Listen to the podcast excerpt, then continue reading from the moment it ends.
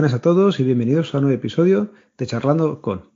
Episodio número 13 y con este empezamos un nuevo año y creo que tengo que darle las gracias a todos los invitados que han pasado por aquí. Así que voy a tomar un par de segundillos en darle las gracias pues a Carlos que vino a contarnos cómo se trabaja siendo tramitador procesal y administrativo, a Imanol, un jardinero en un campo de golf, a Remedios, una creadora de lana, al invitado sin nombre, que era un subdirector de un centro penitenciario, a un pintor de coches, Javi, muchas gracias, a un operario en una cadena de montaje, Pedro lo mismo, a David, un redactor web digital, a Vicen, técnico de telecomunicaciones, Alex, nuestro actor de teatro, Arcaiz, trabajador en Michelin, a Raúl, un técnico audiovisual, y el último, pues cerrando el año, estuvo Porti, conductor de autobús. Y hoy tengo con nosotros a Fede, del cual pues tengo que decir que he cruzado con él cinco minutos de palabras para empezar a hablar y empezar a, grabar este episodio, con lo cual, pues nada, darle las gracias porque fue él el que se ofreció a participar en el programa de hoy. Y oye, me parece muy, muy entretenida la profesión que tienes. Eh, Fede, lo primero, darte las gracias por pasarte por aquí. Muchas gracias, hombre. No hay por qué, la verdad que para mí un gusto y, eh, de hecho, me ofrecí porque me encanta el, formato que tenés. Programas que escuché la temporada pasada, fantásticos, me encantaron. Yo lo he dicho muchas veces, yo aquí me lo paso pipa, pero porque soy un oyente con derecho a, ir preguntando. Así que vamos a empezar. Eres chef. Así es. Cuéntame un poco mm. qué es ser un chef, porque no sé si es lo mismo que ser el cocinero en un bar de aquí. Bueno, hay que decir que Fede no está residiendo en España. ¿Vale? Dinos dónde resides y no sé si hay diferencia entre ser chef o es que tiene más categoría o es el que está en la cocina de cocinero. Mira, yo soy, eh, digo que soy chef porque eh, es un nombre que está más de moda y la gente en general identifica más la profesión con el nombre. Pero para mí soy cocinero eh, siempre cociné.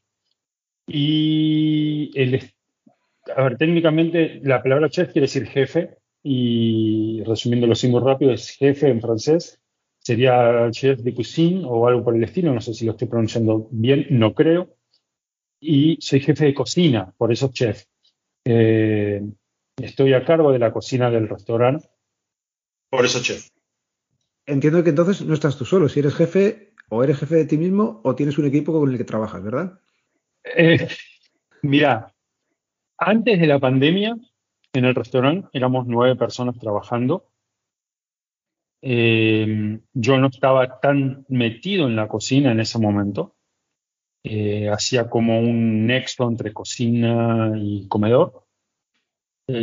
hablaba mucho con los clientes, siempre fui a hablar mucho con los comensales. Pero después de la pandemia estuve solo en la cocina, completamente solo. Había días que se me complicaba un montón. Eh, pero había días que estaba tranquilo. El restaurante está en Cusco. Cusco es una ciudad 100% turística. Y fue un año muy complicado. La verdad es que fue un año muy, muy, muy complicado. Eh, aparte de eso, no sé, se puso el tema es que mucha gente empezó a cambiar de profesión, empezó a cambiar de, rubro, empezó a trabajar en otras cosas y eh, el rubro turístico no es lo mismo trabajar en un restaurante local de atención al público local que en un restaurante turístico. Al menos esa es la experiencia que yo tengo trabajando en los dos, en los dos tipos de restaurantes. El restaurante turístico no tenés tiempo, eh, no hay feriados, no hay no hay nada. Lo de las horas extras eh, es casi cuento. Eh, no porque en gran medida no te las quieran pagar, pero no es eso tampoco, sino que el horario de trabajo de un restaurante turístico no es fijo, porque un vuelo llega a la...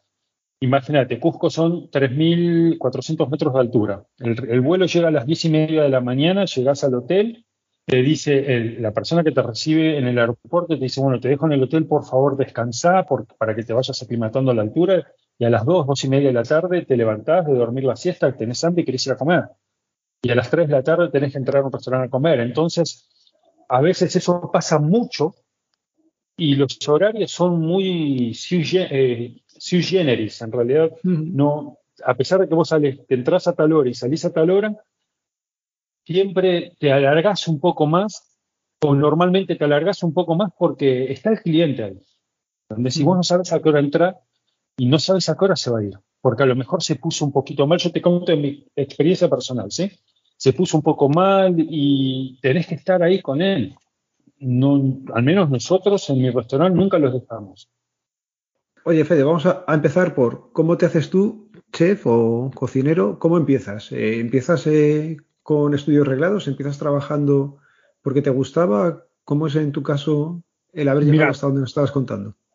Yo, las primeras imágenes que tengo de mi infancia son en la cocina de, mi casa con mi mamá, mirando a mi mamá. Esas son las primeras imágenes que tengo, o a mi papá haciendo un asado, o a, alguien haciendo un asado. ¿Sí? ¿Te da algo por estudiar eso? Me fui metiendo de a poquito, fui ayudándole a mi mamá y empecé a hacer las cosas solo. Nunca estudié en un instituto, nunca estudié en una academia ni en una escuela de gastronomía. Soy autodidacta. Eh, lo que aprendí, lo aprendí por mi cuenta, trabajando, probando, echando a perder, gastando plata en, insumos, en materia prima, yendo a comer, probando cosas. Eh, y iba a comer de acuerdo a las posibilidades que tenía. Y a lo mejor uno no necesita ir a comer a un restaurante con una o dos estrellas Michelin, simplemente vas a comer en lugar de, ir a donde vas a comer siempre y pedirte, a ver, allá en España, un, qué sé yo, una cazuela de algo, no sé, de mariscos o lo que sea, y decir, por comerle decir, uy, qué rico que está esto, probás un bocado, probás un arroz, probás un, marisco, lo que sea, y tratás de sacarle el sabor, tratás de encontrar qué cosas tiene, identificar los aromas, identificarlos. Vos sabés cómo es el sabor de un langostino. Si sabés cómo sabe un langostino, bueno, ¿qué más tiene? ¿Qué otra cosita tiene? ¿Entendés? Ir identificando eso.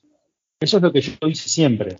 Entonces, eh, así aprendí mucho a, combinar, a, sacar sabores, eh, a veces de... Muchos, una vez me dijeron que saco, saco sabores de la galera. No, en realidad es porque fui aprendiendo. Eh, una persona que estudió, que se dedica a eso, es lo mismo. Si yo al restaurante hay una chica, no importa cómo se llama, que le acaban de dar una estrella Michelin y ella iba a comer dos veces al, año, cuando iba a Perú iba a comer al restaurante. Para mí no es una presión enorme, pero bueno, eso es otro tema. Y ella aprendió de la misma manera y siempre hizo lo mismo y con todos los chefs que yo hablé, eh, de alta cocina o de fonda, es lo mismo. Siempre y cuando uno no quiera ser cocinero de recetas, es distinto. O sea, tienes cocinero de recetas que sería los que sería más o menos el, estándar o un, cocinero normal de, un bar de comidas normales y tú me estás hablando de intentar hacer algo nuevo o hacer una cocina un poco más creativa. Exactamente. Vale. El cocinero de recetas, que inclusive puede ser en tu casa, vos, por ejemplo, no sé, como vos dijiste al principio, recién nos conocemos, no sé qué, si, si sabes cocinar y si sabes cocinar, qué cocinás. Pero, por ejemplo, a vos te puede llegar a salir eh, un arroz a la valenciana, qué sé yo, no sé, una cazuela, un torresno, no sé, una tortilla, y decís, mi especialidad es la tortilla, y la tortilla la hago perfecto, y tu tortilla es de restaurante, pero sabes hacer una receta. Ya. ¿Entendés? A eso voy. Eh, y, hay, hay, lugares que acá en, Buenos Aires, donde yo estoy en este momento, se les dice fonda, que son, que hacen eso. Y a veces lo hacen muy bien, y eso pasa en todo el mundo. ¿eh? A veces hay, vos vas a comer ahí porque decís, no, este, la, qué sé yo, a ver, el guiso de lentejas de este lugar es el mejor de todos. Y lo demás ya es regular, pero ese, si vos querés un guiso de lentejas, sabes que tenés que ir ahí. ¿Ves? Y hay muchos restaurantes que son buenos y que tienen cinco o seis cosas porque es lo que saben hacer y está bien. Y está perfecto, está muy bien. Y eso está bárbaro y así se empezó siempre. Así se empezó. Eh, yo empecé así. Todo el mundo empezó así. Si no tenías estudios, el primer trabajo, ¿cómo lo consigues? Eh, no fue en la cocina. Yo en un restaurante hice, a pesar de que yo ya cocinaba, cumpleaños en la familia, qué sé yo. Hoy es mi cumpleaños, ¿qué me podés preparar? Yo te compro los insumos. En mi cumpleaños venían a comer porque sabían que yo iba a, sabían que yo iba a, preparar algo, entonces era qué iba a hacer. Eh, no sé, mi mamá dejaba las cosas hechas cuando ella tenía que trabajar, me dejaba todo prehecho y yo venía del colegio y cocinaba para mis hermanos cuando yo estaba, no sé, tenía 12 años, 13 años. Entonces, eh, así empecé mis primeros fuegos, mis primeras quemaduras, mis primeras metidas de pata. Es así, eso pasa. Y a poco vas aprendiendo y te vas perfeccionando y vas mejorando, ¿sí? Aprendes los tiempos y todo eso. Y en un restaurante, la primera que yo trabajé en un restaurante no fue en la cocina, fue como ayudante de mozo. Lavaba baños, lavaba, limpiaba las mesas, armaba las mesas, levantaba la mesa, sacaba los platos de la barra de, la cocina, de, la, salida, y se lo entregaba, a, a, veces se lo tenía que entregar al mozo para que él lo sirva, o yo iba y lo servía. Eso era lo que hacía. Después empecé a ser ayudante, fui cajero, ayudante de bartender, bartender, eh, mozo, jefe de mozos, capitán de comedor. Eh, en un restaurante hice de todo. Fui ayudante de cocina, lavé platos y lavé platos sabiendo lo que estaban haciendo atrás mío en la cocina. Yo sabía, pero hice todo lo que se puede hacer, hasta ser dueño de un restaurante. Todo, hice todo, ¿Y cuando has sido dueño es cuando has pasado a la cocina? Eh, no de frente. No de frente porque mm, era más fácil encontrar un cocinero que encontrar alguien que administre el restaurante. Entonces empecé por ahí. Hice una carta, hicimos pruebas y eh, el cocinero metió sus cosas, el, que fue chef en ese momento metió sus cosas, que era, no nos gustó, después lo cambiamos, ahí yo me metí en la cocina, empecé a traer chicos que recién salían de, Instituto de Gastronomía, recién se recibían, y les decía, bueno, la carta es esta, hacemos esto, esto, esto, estas son las recetas, y una vez aprendieron a hacer las recetas, se quedaron haciendo ellos en la cocina. Eh, si querían hacer algún cambio, querían hacer meterle algo propio, yo feliz de la vida, que lo hagan. Y ahí es donde yo empecé a hacer el nexo entre la cocina y el comedor. Cuando se veía que la cocina se atoraba, que se necesitaban manos porque se entraban muchas, muchas comandas juntas, muchas órdenes juntas. Me metía en la cocina, empezaba a sacar, hacía fuegos o me, tenía que lavar, lavaba. Eh, si, tenía, si faltaban sartenes, me ponía a lavar sartenes. Hacía lo que sea, hacía de todo. Sí, claro. Eh, nunca, en ese sentido, nunca fui que se me subieron mucho los humos. Al menos no mucho. no se me subieron mucho. Pero bueno. Una preguntilla. Que esa, mm, eh, tengo que decir que para este episodio me ha ayudado Laura con algunas preguntas que me ha ido diciendo que quisiera que, te trasladara yo, ¿vale? Y una es, ¿cómo hacéis el, cálculo de, de, comida? Nosotros en casa, pues haces un cálculo y más o menos siempre te acaba sobrando comida. ¿Cómo os apañáis en un día a día para un restaurante? ¿Tenéis más o menos calculado? ¿Sabéis pues, por la gente? ¿Cómo te apañas para que entiendo que no te puede sobrar ni mucha comida y quedarse corto tampoco es bueno? Eh, hay cantidades para cada cosa. Depende si vos querés servir un, plato grande, querés servir un plato más pequeño. Eh, vos vas creando, le, le, das una tendencia al restaurante. ¿sí? Primero vas eh, haciendo un, haces un producto que es el restaurante en sí.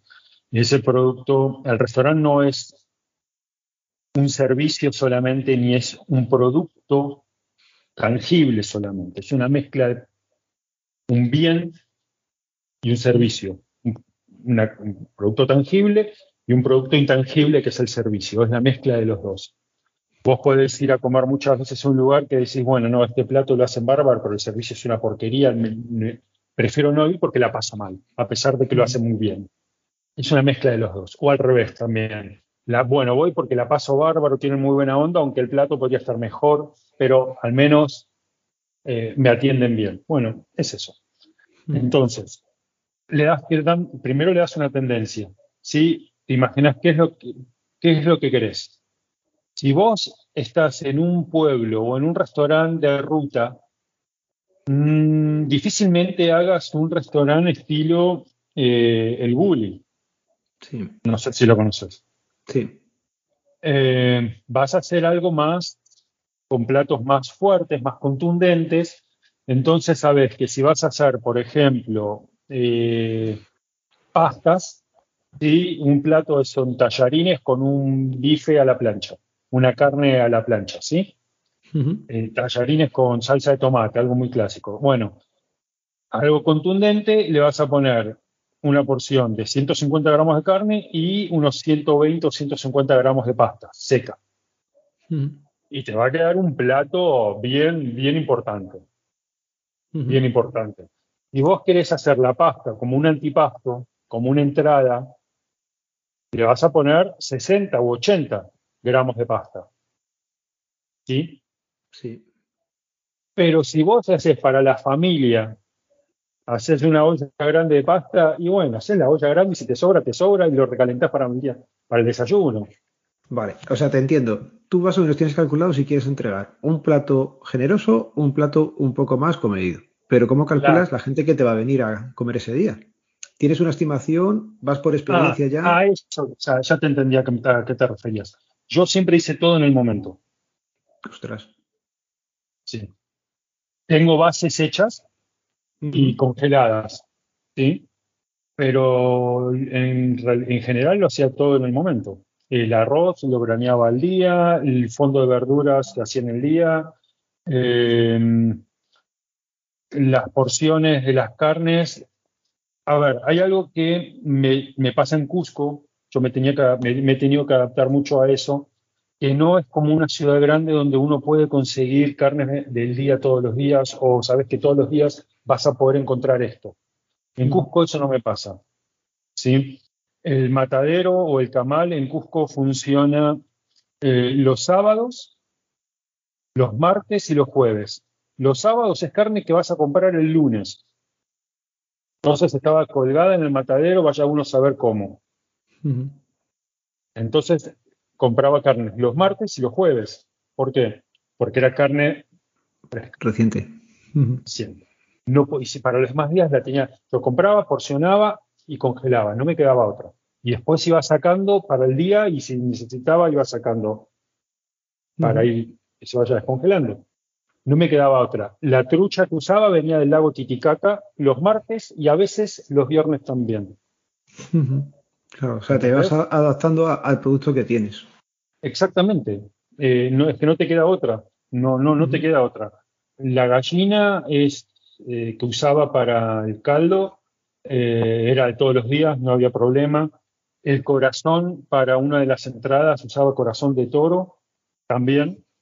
Era los mismos días que había. Que la carne. no, el día anterior. Ah. Porque eso se mata y se se despacha al toque.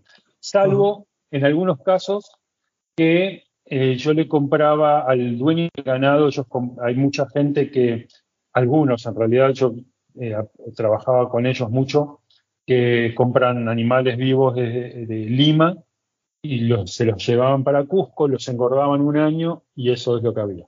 Entonces, cuando eh, ellos tenían, que yo trataba de comprar eso, era el mismo día. ¿sí? Eh, si no, un día antes que no era de tan buena calidad, pero a veces la matanza no era suficiente, claro. Otra pregunta que teníamos. Nosotros cuando estamos cocinando en casa, las cocinas, bueno, son lo que son, son más pequeñas, ¿vale? Pero estamos cocinando dos y nos molestamos. ¿Cómo os apañáis tanta gente me contabas antes que teníais en la cocina sin molestaros. Cada uno tiene su espacio, cada uno tiene su este. ¿O cómo te mueves por la cocina para.? Pues, yo sé que me iría dando con todo el mundo y tirando todas las cosas porque es innato en mí el darme con las cosas. No. Eh, ordenando, siendo ordenado, siendo eh, prolijo en la forma de trabajar y eh, cada uno tiene su lugar, cada uno tiene su tarea. ¿Eso se, se, explica cuando llegas a trabajar y cada restaurante más o menos es un mundo o sois todos más o menos parecidos y se trabaja relativamente igual? Esta es tu zona, aquí tienes que hacer esto, esto es otro. ¿Eso en, la cultura, en la cultura organizacional cambia en todos lados. Vale. Sí, no es lo mismo la forma en la que vos grabás que la forma en la que graba eh, Chamberlain. Sí, que es alguien que nosotros los dos conocemos. ¿sí? Julián tiene su forma, vos tenés su forma, yo tengo mi forma. Eso se llama cultura organizacional dentro de una empresa. No es lo mismo trabajar en, una, en, una, en un banco, eh, en banco A que en banco B, aunque ocupes el mismo puesto. Es distinto. En las cocinas es lo mismo. La estructura de la cocina puede ser parecida, pero la organización eh, cambia, puede cambiar, puede haber variaciones que hace que el funcionamiento cambie y cada uno se va adaptando a eso. Entonces, em, a veces te queda un espacio chico y tenés que pasar para el otro lado y tenés una persona que está haciendo fuego, si vos tenés que pasar apretadito, apretándolo, viste, si... ¿Y qué vas a hacer? Tenés que pasar, no te vas a dar toda la vuelta para no tocarlo, para que no, no, no se sienta, ay, que me está apoyando, ni nada, es así. Y a veces ni cuenta te das, no importa si es hombre, si es mujer, no interesa, estás trabajando. Y eso es así. Eh, pero cada uno tiene su, su, espacio, tiene su lugar y, y a veces cuando el trabajo es muy fuerte, después de estar 45 minutos o una hora con ese trabajo fuerte, eso ya depende del jefe de cocina y la forma en la que yo tenía organizadas las cosas. Veía que uno ya empezaba a aflojar un poquito, entonces le decía, eh, venía a emplatar y el que estaba emplatando podía ir a hacer fuegos. ¿Entendés? Para que haya rotación y que no. Como éramos pocos en realidad, éramos nueve en todo el restaurante. Eh, a veces atendíamos nosotros 50 personas y éramos, cinco, éramos cuatro personas cocinando, ¿eh? o cinco a veces máximo cuando entraba yo, para 50 personas o 60 personas, cuando teníamos dos, tres rotaciones. El nivel de estrés, y se lo he, se lo he escuchado ya también a, José, al compañero de sí, cliente, que dice que, que, las cocinas son, son estresantes. Súper estresantes. Súper estresantes. Una cosilla, con, ese, con ese nivel de estrés, y entre fogones, cuchillos y demás, ¿accidentes son habituales? ¿Más o menos lo tenéis ya controlado y es al principio de la carrera, luego ya más o menos no? ¿O, siempre hay accidentes? Hay, hay. Pero hay tantos accidentes como puede haber en un partido de fútbol. Vos no ves gente que se sale con piernas rotas todos los partidos. ¿Entendés? Cuando alguien se rompe la pierna, se la rompe. Y bueno, en la cocina cuando alguien se corta, se corta pero no, no es tan raro. O sea, no es tan, perdón, al revés, no es tan común. No, no es tan común. Yo cuando veo a algún cocinero que está cortando y, cogen el cuchillo y empiezan ahí, eh, por ejemplo, la cebolla, que es lo típico, que empiezan rápido, chaca, chaca, chaca, chaca, chaca, chaca. Yo intento hacer alguna vez y eso es imposible. No sé cómo lo hacéis, cómo entiendo que es práctica sobre todo. Me preguntabas antes o comentabas antes, yo no soy cocinillas. Yo he sido muy mal, de muy mal comer siempre, hasta cierto momento de mi vida que paso hambre y leches empiezo a comer de todo. Entonces, alguna vez he intentado hacer eso de lo que te digo, de cortar así rapidillo que hacéis con el cuchillo y veía que me llevaba los dedos y no. no. Bueno, lo primero que tienes que hacer es aprender a agarrar lo que estás cortando. El cuchillo por un lado y aprender a, cortar la, agarrar la verdura o los vegetales, no importa si es zanahoria, si es tomate, si es cebolla, si es una chifonal, lechuga para hacer una... Cada cosa se agarra de una manera diferente y, si es carne, si es carne con hueso, depende del corte, todo se agarra de una manera distinto, de, distinta y, tenés que aprender a, agarrar, a tomar el cuchillo por un lado, y conocer el cuchillo, saber el filo que tiene y, conocer el grip, el mango, ¿sí? Y el tipo de hoja que tiene y agarrar la verdura, el vegetal, la carne, lo que sea que vayas a, cortar. Cada uno se toma de diferente manera.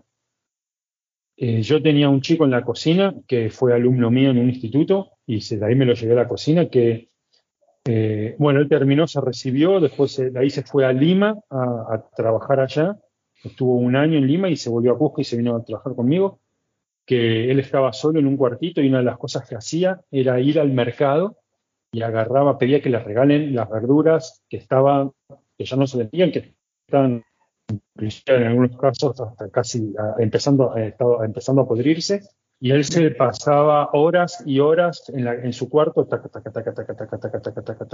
cortando dientes de ajo, cortando cebollas, cortando cebolla de verde o, lo que sea. Y estuvo así un año todas las noches picando, picando, cortando, cortando, picando y picando. Vos lo veías a él cortar cosas y él te picaba un kilo de ajo en, 15 minutos, diente por diente o menos, diente por diente. Y mientras lo hacía, conversaba con cualquiera y, miraba a la persona con la que conversaba, en lugar de mirar el ajo. ¿Entendés? Eso es práctica. Y yo le decía, por favor, mira lo que estás haciendo, porque me pone nervioso. Pero bueno, es práctica, es así. Comentabas de esta persona, por ejemplo, que se había ido moviendo por diferentes sitios. ¿Qué tal es el trabajo o qué tal mercado laboral tenéis los cocineros, chef, en tu zona? ¿Hay, hay trabajo? ¿Bien? Hoy, por lo que está pasando en Perú, mm, está cerrado. Está cerrado completamente todo.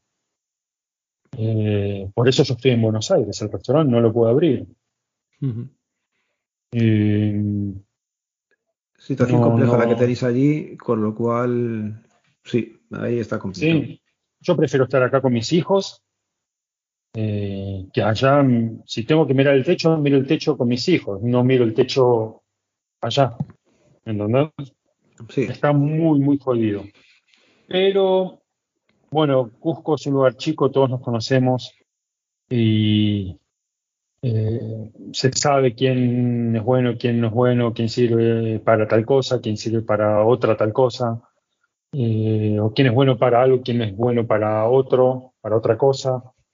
¿Entendés? Eh, yo he hecho, allá he hecho menús de Camino Inca, de todos los presupuestos, y he hecho cartas para otros restaurantes también.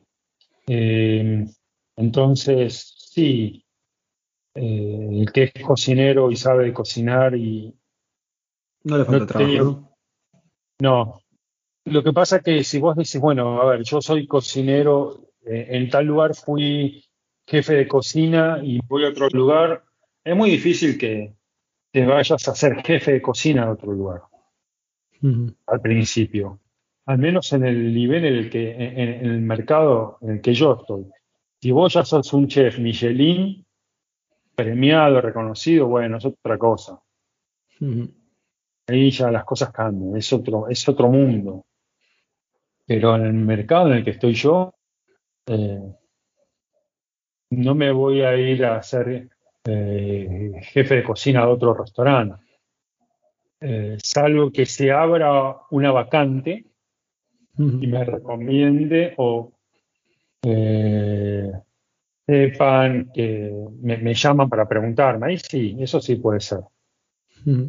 Pero si yo me voy de, o decido cerrar el restaurante y me voy a otro lado, voy a tocar un timbre, voy a golpear una puerta, che, dame una mano, cerrar el restaurante, estoy buscando trabajo, necesito una mano, tampoco me van a ir a hacer ir a lavar platos, pero me va a decir, no, sí, mira, necesito un jefe de estación acá, no te molesta. No pasa nada, empiezo a ser un jefe de estación de nuevo. También depende de cada uno. Hay gente que, que si es muy estrella, bueno. Ya, bueno, eso va en los caracteres de cada uno. Otra cosilla, hablando de, de trabajo, ¿qué tal está pagado? No sé si lo vamos a poder comparar a lo que sería España, que es lo que tenemos nosotros más cerca, pero ¿nos puedes hacer una comparación más o menos para que nos hagamos una idea? Yo no tengo ni idea cuánto se gana en España, la verdad. Eh, yo estoy en una ciudad chica y mi sueldo en mi restaurante era de 2.000 soles, que son como 500 euros. En mi propio negocio, yo ganaba eso más. Eso es un buen sueldo allí, porque claro, me pillas que no tengo ni idea. Al cambio, si, ni tampoco sé qué te eh. cuesta allí la vida. Entiendo que mal no debe ser, pero que tampoco debe ser no, Es un sueldo que puede llegar a ganar eh, a lo mejor una persona, un cajero en un banco gana un poquito más a lo mejor. Sí. Pero con premios, con todo, yo te hablo neto, sueldo básico. Sí. Eh, lo que pasa que también depende del lugar en el que esté. Yo tenía ocho mesas. ¿Entendés? Si yo estoy haciendo lo mismo que hago, eh, a lo mejor en, un hotel de cuatro estrellas, gano el doble. Claro. El estrés es el doble, la responsabilidad también es el doble. Se paga, la responsabilidad se paga. Y yo estaba en mi lugar y tenía la ventaja de estoy en mi lugar, si me quiero tomar un café, me tomo el café, si me quiero abrir un, me quiero tomar una copa de vino, me la tomo. ¿Entendés? Entonces. Oye, una, una cosilla. ¿Conocías a. o sabes quién es Chicote? Alberto Chicote. ¿Te suena? No. Vale, ese es un cocinero que aquí en España, pues tenía, yo no sé si tiene estrella Michelin o no, pero es un chef famosillo o bastante famoso. Hizo un reality en el que iba a diferentes restaurantes y el programa se llamaba Pesadilla en la cocina. Y te puedes hacer una idea, llegaba a unas cocinas que estaban, no te voy a decir cochambrosas, pero vamos, había aquello, pues eso, de reality para verlo, para que la gente se escandalizara. Este hombre llegaba, ponía un poco de orden y tal. ¿Qué tal es la, higiene en los restaurantes en los que has estado y en el tuyo propio? Entiendo que, es una cosa que tenéis que cuidar mucho, más que nada también por el tema sanidad. No sé si allí también tenéis inspecciones de sanidad que cuando vienen y detectan algo, el palo suele ser bastante más. Bueno, Mira, en mi restaurante el problema no pasaba tanto por sanidad, sino porque la cocina es abierta. Abierta es que no tiene techo, abierta es que la gente te ve. No tiene pared. Vale, o sea, la gente te está viendo directamente cocinar. Vale. Sí. Y el lugar de espera, si vos tenías que esperar mesa, esperabas mesa no metido en la cocina, pero casi. Casi, casi metido en la cocina tenías que hacerle, la persona que esperaba mesa tenía que hacer lugar al, mozo que salía con los platos. Eh, entonces tenía que cuidar muchísimo eso, muchísimo. Mm. Daba clases de cocina para turistas, trabajaba con agencias y se hacía en la cocina del restaurante. Así que yo tenía, eso lo tenía que cuidar mucho por una cuestión de imagen. Así que no, en mi caso, eh, siempre fue todo muy, muy, muy cuidado. Desventaja que tenía era que estaba, el restaurante está en un palacio inca y no podía modificar la estructura, no podía poner una pared nueva ni sacar una pared que ya estaba. No había forma, no lo podía hacer, eh, porque es un, monumento, es un palacio incaico. estaba en el palacio de Tupac Inca Yupanqui. Eh, tenía todo, un lado del, dos paredes del restaurante, son paredes incas, y abajo del piso había, hay ruinas. Entonces, qué bueno. No se podía hacer mucho. ¿El suelo lo teníais transparente que se podía ver para abajo o no? No. No, nunca, olvídate. Viene, viene vienen del Ministerio de, eh, ¿cómo se llama? De Instituto de Cultura, que es del Ministerio de Cultura, y me dice, no, esto nunca, nunca se hizo un levantamiento de esto, de esto, así que te cierran el local por dos años y fuiste, hasta que termine el, termina el levantamiento y te matan. Te matan. Entonces, el dueño de la casa lo que hizo fue tierrita, piso nuevo encima y a la mierda. perdón, ¿puedo decir esa palabra? Sin problema, no te preocupes. Oye, otra cosilla. Tema de, clientes, ¿qué tal son los clientes eh, por aquella zona? Yo, como te dije, yo trabajo con turismo 100%, eh, turismo externo e interno. Eh, la, cantidad que, la cantidad de veces que fueron cusqueños a comer al restaurante están contadas con los dedos. Eh, pero porque yo hacía cocina cusqueña, básicamente. Fui el primer restaurante turístico de cocina local, de cocina cusqueña, fue el mío. Y que trabaje y que el que haga la carta sea un extranjero, a muchos les chocó al principio hasta que empezaron a ver que el trabajo que hacía estaba bueno y que valía la pena que les recomienden a sus pasajeros, a sus huéspedes, eh, venir, que vayan a comer al restaurante y no a otro lado. Entonces, al principio sí fue un poquito duro en ese sentido, pero una vez que nos hicimos lugar, ya está. Nos hicimos lugar. Y nuestros clientes eran la mitad de Europa, con franceses, la, gran mayoría de, mis cuentas son francesas. De hecho, estuve en televisión de Francia y todo. Y europeos la gran mayoría. Pues norteamericanos y latinoamericanos, hispanoamericanos. Asiáticos también mucho. Eh, pero europeos la gran, la gran, gran, gran mayoría. También se maneja mucho por temporadas, ¿sí? Claro. Cada temporada de hispanoamericanos, cada temporada de norteamericanos, de europeos, dependiendo el mes o la quincena. ¿sí? Y así es lo mismo. Oye, ¿qué, sería un plato típico de allí? El plato que más vendía yo era el culi, que es un conejito de indias, un cobayo. Leches. A mí si me lo pone no digas lo que es pero yo te lo doy enterito, así que. Se ve. Claro, con cabeza, con todo. Ostras.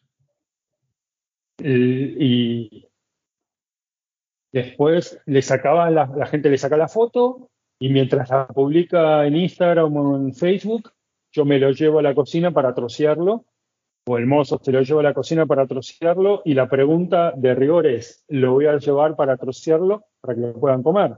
lo traigo de vuelta, con cabeza o sin cabeza. Claro, ya sé, hay gente que me va a bloquear en todas las redes sociales por decir esto, pero, eh, a ver, entiéndase esto, se tiene que entender esto. A, este continente las vacas llegaron en barco. Los corderos y las ovejas, las gallinas, llegaron en barco. Cuando existía el imperio incaico no había vaca, no había oveja, no había cordero, no había eh, gallina, ni pollo, ni nada de eso. Había cuy, había alpaca, había llama, había pato y había pescado. ¿A qué sabe o a qué se asemeja? Es una carne de caza suave, no tan fuerte como el ciervo, como el jabalí, el jabalí fuerte. Va para ese lado tal vez más fuerte que la liebre. Carne oscura. Yo llegaba a hornear 50 a la semana, a 50, 60 por semana Así que. Sí, sí, que, se vendía, se vendía. Claro. Después, muchísima alpaca, mucha alpaca a la plancha. Eh, ceviche, por supuesto, tengo mi propia receta de ceviche que la adapté al pescado que conseguía, la trucha. Eh, corazón. Eh, tenía un plato anticucho, que es un plato muy, muy tradicional. Cada plato tenía mi toque personal, que es como un pincho, pero con trozos de corazón, bañados con una salsa a base de, de ají y comino y eso se acompaña con una uchucuta, que es una salsita picante a base de otro tipo de ají, con queso y hierbas y cositas. Esperemos eh, que los oyentes hayan comido cuando nos escuchen, porque si no se les tiene que estar abriendo el apetito. Oye, tema anécdotas, en una cocina tiene que haber bastantes, pero que se puedan contar. Bueno, mira, te cuento una. Yo, eh, la cocina, como les conté, la cocina es abierta. Y después de esto cambié mi forma de, la forma en la que los comensales se desenvuelven en el restaurante cambió un 100%. Estaba yo solo cocinando a la tarde en un horario muerto, o sí, en un horario eh, entre servicio. Me había quedado a hacer mes para la noche y había un mozo de guardia también. Y si entraba alguien, le preparaba, o sea, no, no necesitaba más gente, éramos nosotros. Y entra una comanda, una, es una orden, y yo estaba concentrado haciendo mi plato, y no me preguntes qué plato era en ese momento, no, no me acuerdo. Lo que sí me acuerdo que yo estaba eh, en el fuego, estaba salteando, viendo el punto de cocción en ese tema, estaba con eso en la cabeza, y de repente veo una luz fuerte.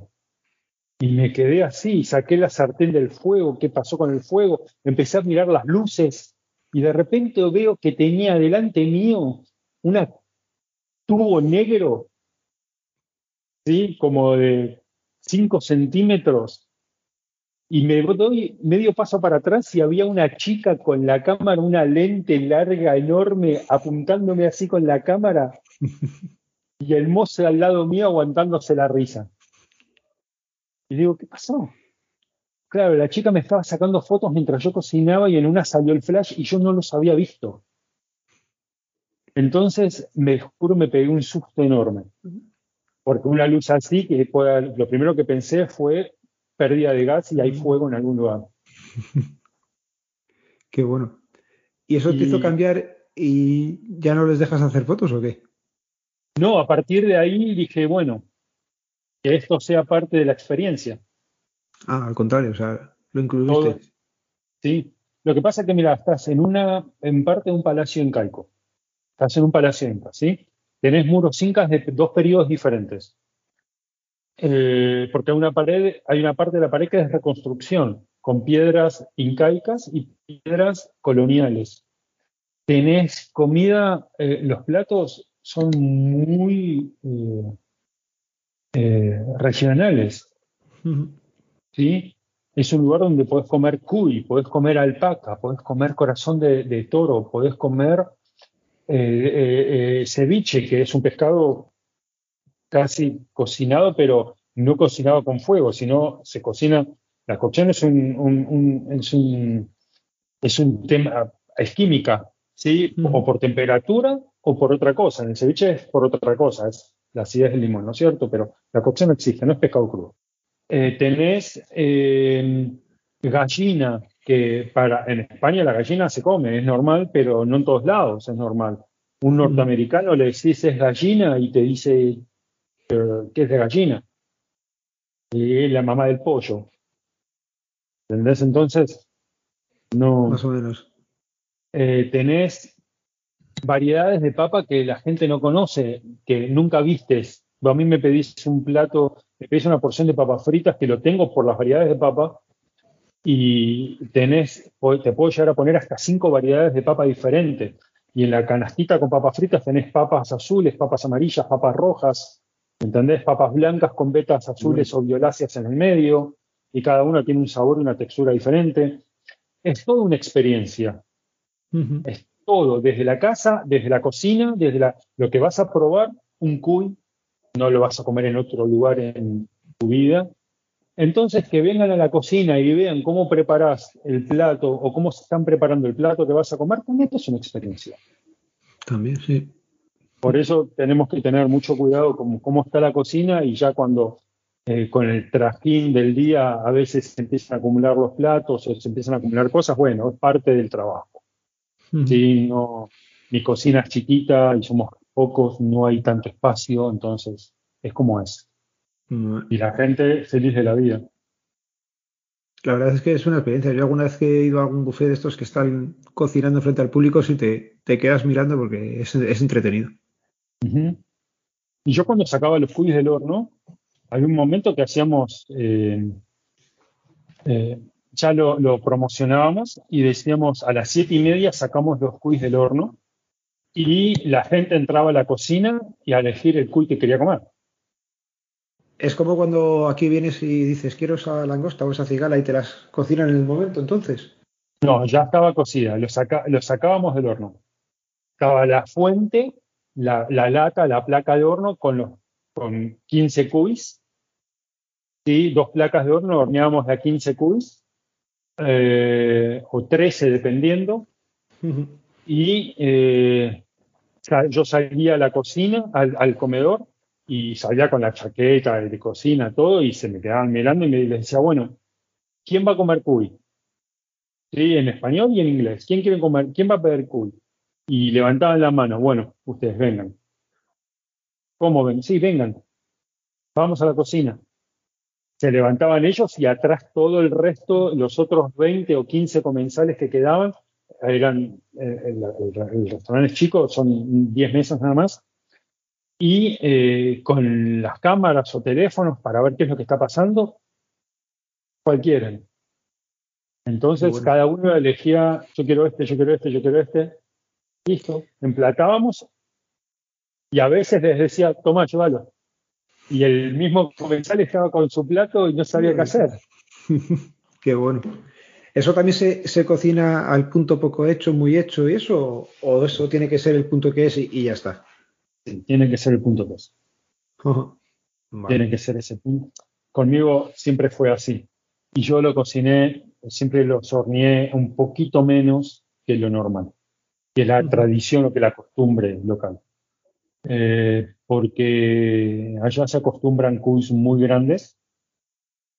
los cuis que yo compraba eran cubis de un kilo 200 vivo, kilo, kilo 200, kilo 250.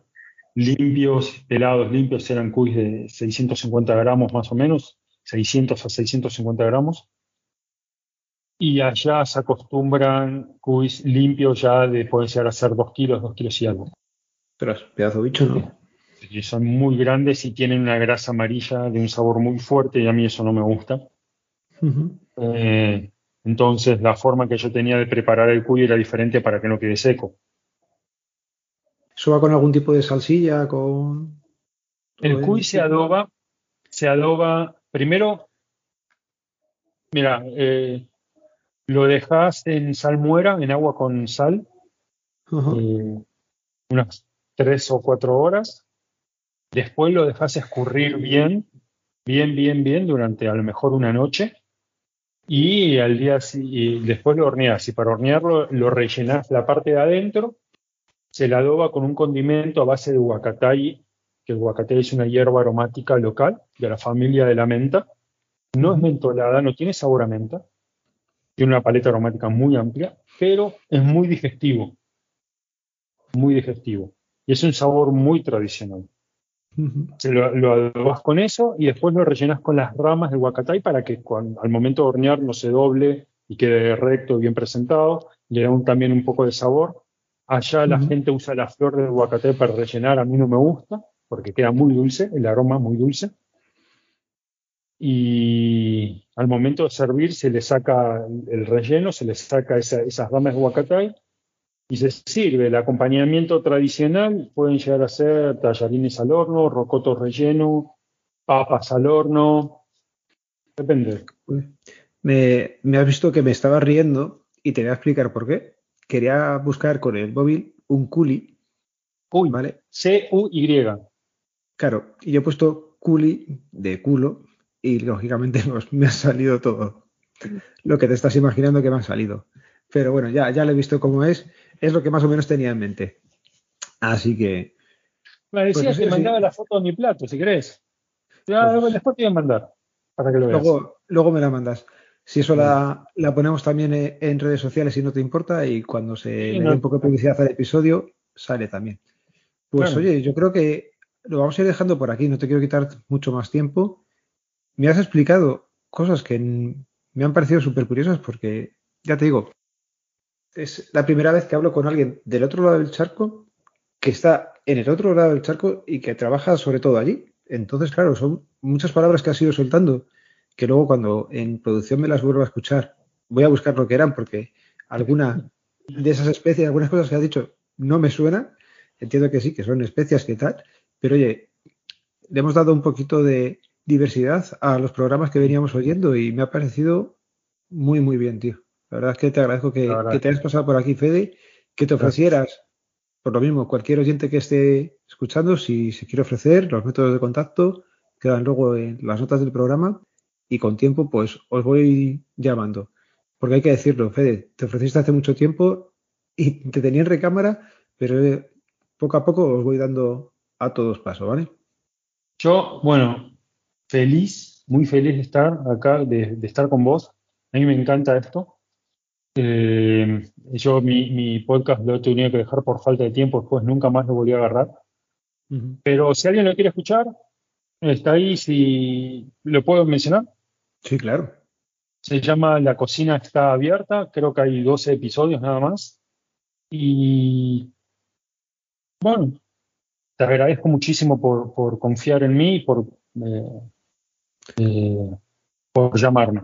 Sí, ya, te digo que, muchas gracias a, ti y, es lo bueno de, del programa, que cuando yo lo tenía en mente es eso, que la gente venga y me cuente cosas que de normal pues no sabemos.